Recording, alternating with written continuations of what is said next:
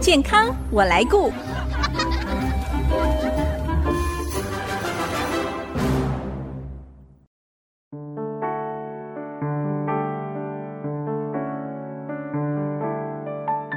听众朋友，大家好，我是王淑荣，欢迎收听《健康我来顾》节目，一起关心你我的健康。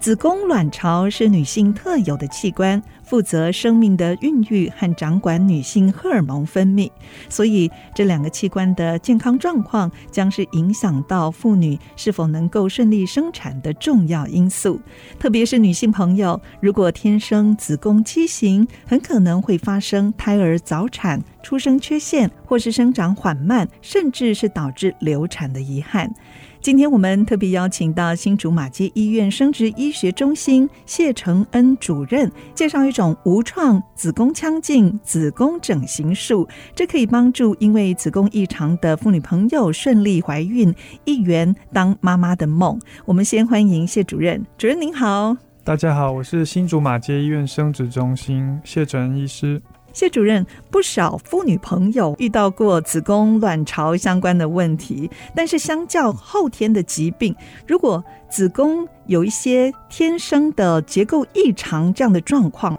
好像很容易就会被我们忽略。那不晓得这种子宫先天结构异常是什么样的状况啊？大概会有哪一些不同的类型呢？呃，因为子宫结构先天异常，这个大部分不太会有症状。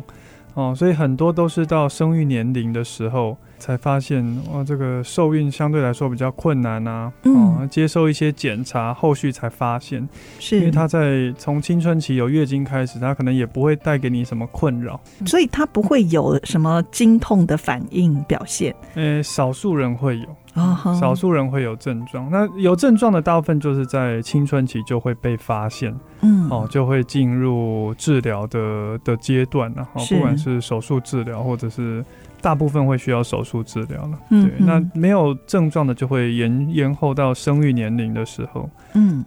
那这个子宫先天结构异常，它发生的原因其实早早在胎儿在母体里面的时候，它就已经定型了。哦，在发育胚胎在发育的时候就已经发生了。对，没错，因为子宫它的结构其实在一个小女婴在妈妈的肚子里的过程当中，它会经过一个阶段一个阶段的形状上的改变呢、嗯哦，那这些先天结构跟正常子宫不同的状况，都是在这个这个过程当中，它有一些就出了一些错误。嗯哦，那这些错误就会就会让它的结构因此而定型下来。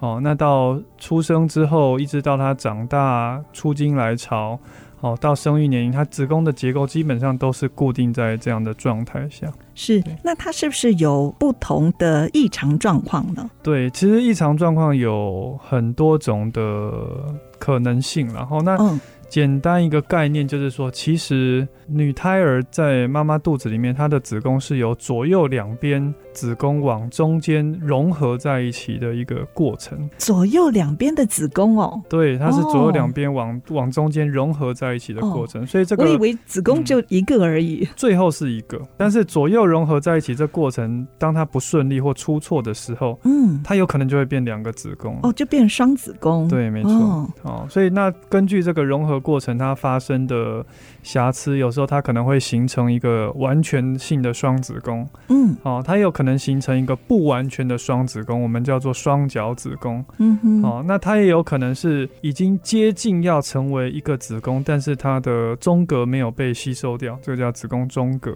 哦，这对原本正常的是两个子宫融合之后，变成一中个嗯间有一个中隔对对就对会对消失。对对对对对，哦嗯，是那还有一种最后一种状况就是所谓的单角子宫啦，就是它呃子宫往中间有融合，但是一大一小哦哦就会成为所谓的单角子宫。所以其实这种这个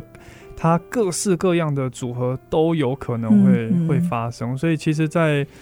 当我们知道，比方说这一位患者他的子宫形状和一般人有所不同的时候，我嗯们就是要经由一些检查去探究哦嗯，到底它嗯这个它这个结构究竟是长什么样子？是，一般正常的子宫就是还没有受孕、还没有怀孕的时候，是像一个鸭蛋这么大。就是椭圆形嘛。对，对就就是一个小小的三角形的一个房间呢、哦，是三角形的对它房其实间是。三角形的。哎，那会不会也有就是呃，天生没有子宫，就是也没有什么左右融合这样子的一个状况？有有些人也是先天就没有子宫这个器官的发育哦哦，，对，那没有子宫这个器官的发育，它当然它后续面临的就是，啊、这器官你不可能无中生有嘛对，哦，所以这大部分需要借由一个代理孕母的方式，嗯，哦，找到别人的子宫来植入自己的胚胎，哦，是只有是办法借由这样代孕的方式来、嗯，来怀孕生子，但是因为在台湾代理孕母是就是还没有法合法，对，还没有合法，嗯法案还在还在立法院，就是来来回回。嗯，哦，那这大概差不多三五年前，瑞典哥德哥德堡大学他们完成了世界第一例的子宫移植手术。哦，还有子宫移嗯植哦，对对对，所以嗯子宫移植手术在这几年看起来是有一些发展了、所以如果假设未来真的真的代理孕母的这个法案在台湾就是一直没有办法通过，合法的话，嗯哦、或许未来子宫移植也是一个可行的一个方式。是。那刚才主任您谈到哦，这子宫先天异常，它不会有什么特别明显的症状，嗯是不是？大部分没有，但是嗯在这个主要是跟它结构的。它它怎么异常有关系？嗯，，好，如果这个结构异常造成经血排出的障碍，嗯，哦，比方说它经血就是会蓄积在在腹腔里面的时候，哇，是那种大概初经来潮，可能半年一年，它就开始会有剧烈经痛或是慢性腹痛的症状了。嗯哼，哦，所以嗯这种就会在可能十几岁的时候就就会就会需要手术介入。哦，对，，那如果是他经血排出是很顺畅的哦，嗯，他月经都可以每次都可以排干净的这种结构异常，这大概就不会有什么特别的症状。那这种子宫先天异常的状况，会不会也是不孕症的原因之一呢？呃，有可能会是哦，因为嗯毕竟。我们如果把正常的子宫腔想成是一个十平的套房好了，嗯，好，那如果假设我们刚刚有提到一个是子宫中隔的情况嘛，对那等于说我们十平套房，哎，中间变硬五生平了，对变五平，它有一个隔间，嗯，好，哦而且子宫中隔它后续还容易造成流产的问题，这主要是对跟它子宫中隔的血液循环比较差有关系。哦，就影响到胎儿的对胚胎的发展。没错，没错。嗯，那要怎么样诊断女性子宫异常呢？就用超音波就可以看得出来了吗？对这个哦，在一般的我们所谓的阴道超音波哈、哦，或是或是内诊超音波，它在诊断这些子宫异常，它其实会有一些死角了嗯，哦，所以我们旁蛮常会碰到一个状况，就是哇，这个呃这位女性她她其实看了好多妇产科哦，是检查了好多次，但是她她就是不知道自己自己的子宫嗯子宫有状况，对子宫的形状嗯是跟正常不太一样的，甚至有些生完小孩她还是不知道，哎哦，孩对子都可以生出来了。对，没错。所以嗯这个子宫的结构异常，它基本上呃只有几个方式比较准确。第一个就是所谓的子宫输卵管摄影啊，嗯，哦，子宫输卵管摄影，这一般大部分民众会认为诶这个是一个通输卵管的检查。嗯哼，哦，那它它其实在通输卵管的过程当中，子宫的形状也会有一个很明确的显影，也可以帮助我们。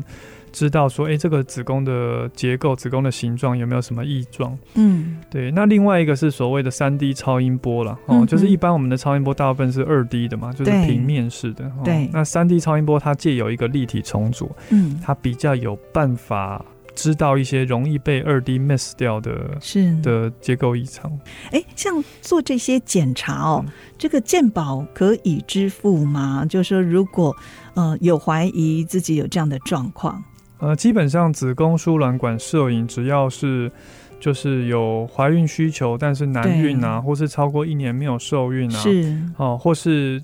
比方说超音波发现有可能有子宫异结常构异常，这些嗯哼都是有健保给付的，就是输卵管摄影是健保 cover 大部分的。嗯哼，那如果说有这种先天性子宫异常的妇女朋友，她怀孕之后对胎儿可能会造成哪一些影响？啊、这个大概哈、可以分为初期和后期两个面向去讨论了哈。哦那、嗯初期的问题就是我刚刚说的这个房间的结构不太方正，哦是格局不太方正，这会造成流产的机会增加。嗯，对，初期三个月内的流产机会会增加，哦就会早产。对。那如果是怀孕后期来说的话，那因为这个格局不方正的关系，它还是有可能会，比方说早产个一两个月啊，哦，或是到最后胎位不正，胎位不正算是一个蛮常见的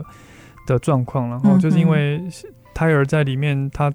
躺的空间有限嘛，所以它比较难转到一个是所谓可以自然阴道生产的胎位。好，所以早产或者是难受孕，这个也可能。对还有流产的发生。对好，那谈到这里，我们休息一下，待会儿继续再请谢承恩主任来跟我们分享。如果说有子宫先天异常的状况，那有哪些治疗的方式来帮助妇女朋友也可以顺利受孕怀孕？休息一下，马上回来。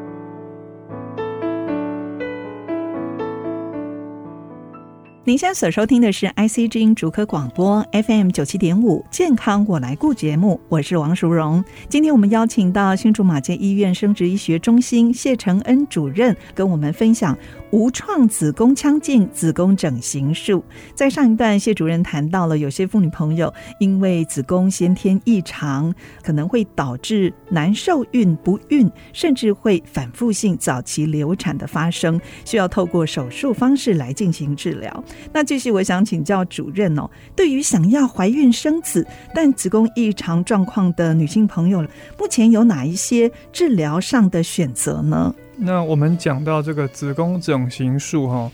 这在过往历史上来说，它是需要借由剖腹来执行的啦。嗯，哦，那剖腹剖腹手术当然首先是手术的失血啊，手术的时间啊，还有复原期都会都会比较漫长。就是传统的那种在腹部开一个大对刀对这样对子没，错没错。哦，过往是借由这样的方式，是把去把子宫的形状把它重新把它重建，重建成一个正常的一个三角形房间。是，对，那大概这十几二十年，在内视镜的这些科技进步了之后，哈、包括影像的品质啊，好、内视镜的手术器械进步了之后，我们现在大部分都可以借由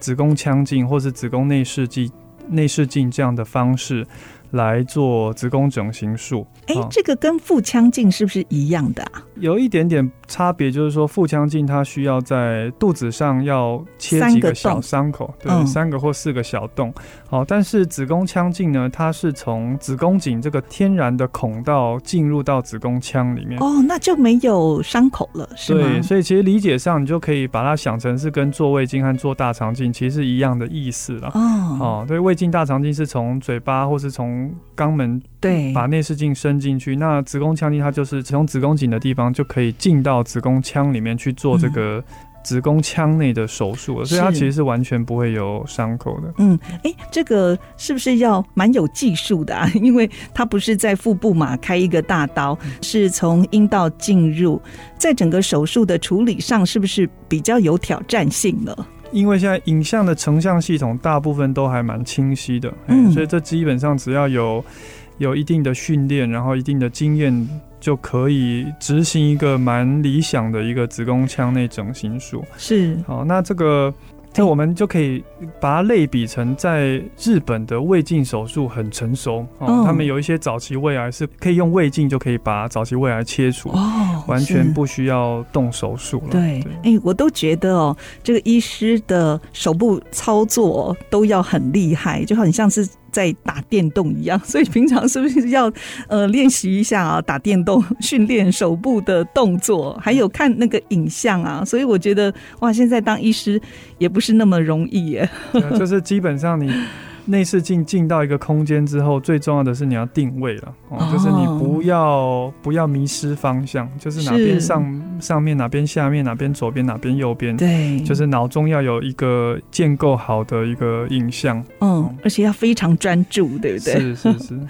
好，您刚才说这个无创子宫腔镜的子宫整形术，它有没有一个适用的病患跟执行的方式呢？呃，基本上因为我刚才前面有说到这个子宫腔的先天异常啊，嗯它的可能性实在是非常非常的多。嗯嗯，哦，那所以我们在借由一些检查，要先去拼凑我们术前的一个计划了。哦，也就是说，它的这个异常到底需要经过怎样的修缮，才可以让它变成一个正常的三角形的形状？嗯哦，所以除了我们刚刚说的超音波、三 D 超音波以外，还有就是核磁共振检查。核磁共振检查其实就和做电脑断层很类似的，哦，但是它可以帮助我们在手术前就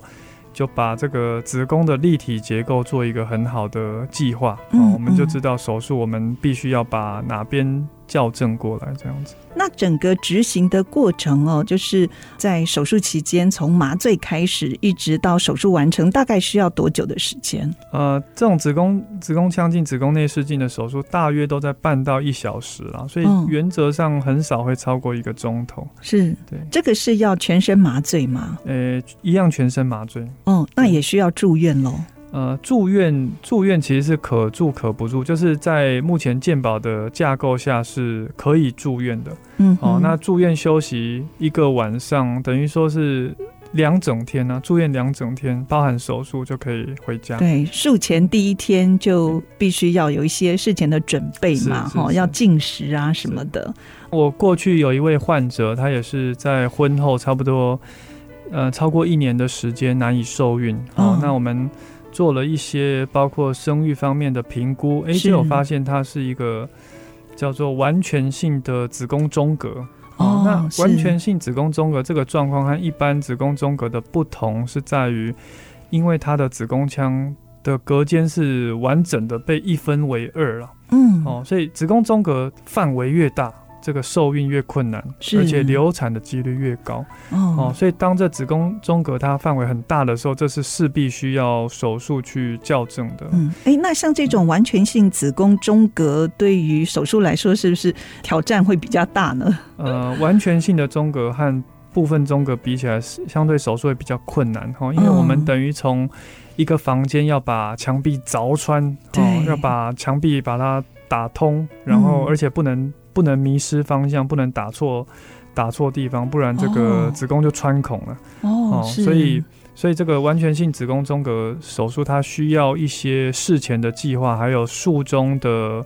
的辅助，嗯哦嗯，帮助我们去去辨识到，就是我们应该要切除的对的地方。哦，才能完完成任务。是是，是，那您刚才说这位病患，他后来接受这样子的一个手术，顺利怀孕了吗？诶、哎大概过了三个月左右，她就顺利受孕了。嗯，哦，然后最后就是逐月活产，然后生产过程这些都算蛮顺利的。是，像您在临床上哦碰到这样的案例，大部分都是在想要怀孕，但是却很难受孕的状况下，寻求医师的帮助，才发现哦，原来自己有先天性子宫结构异常的问题，是吗？呃，是大部分都是男孕或是哦不孕，经过检查之后才发现的。是是。那术后，您刚才说那位病患是三个月后就自然怀孕了，您会建议在术后多长的时间休息之后就可以尝试受孕呢？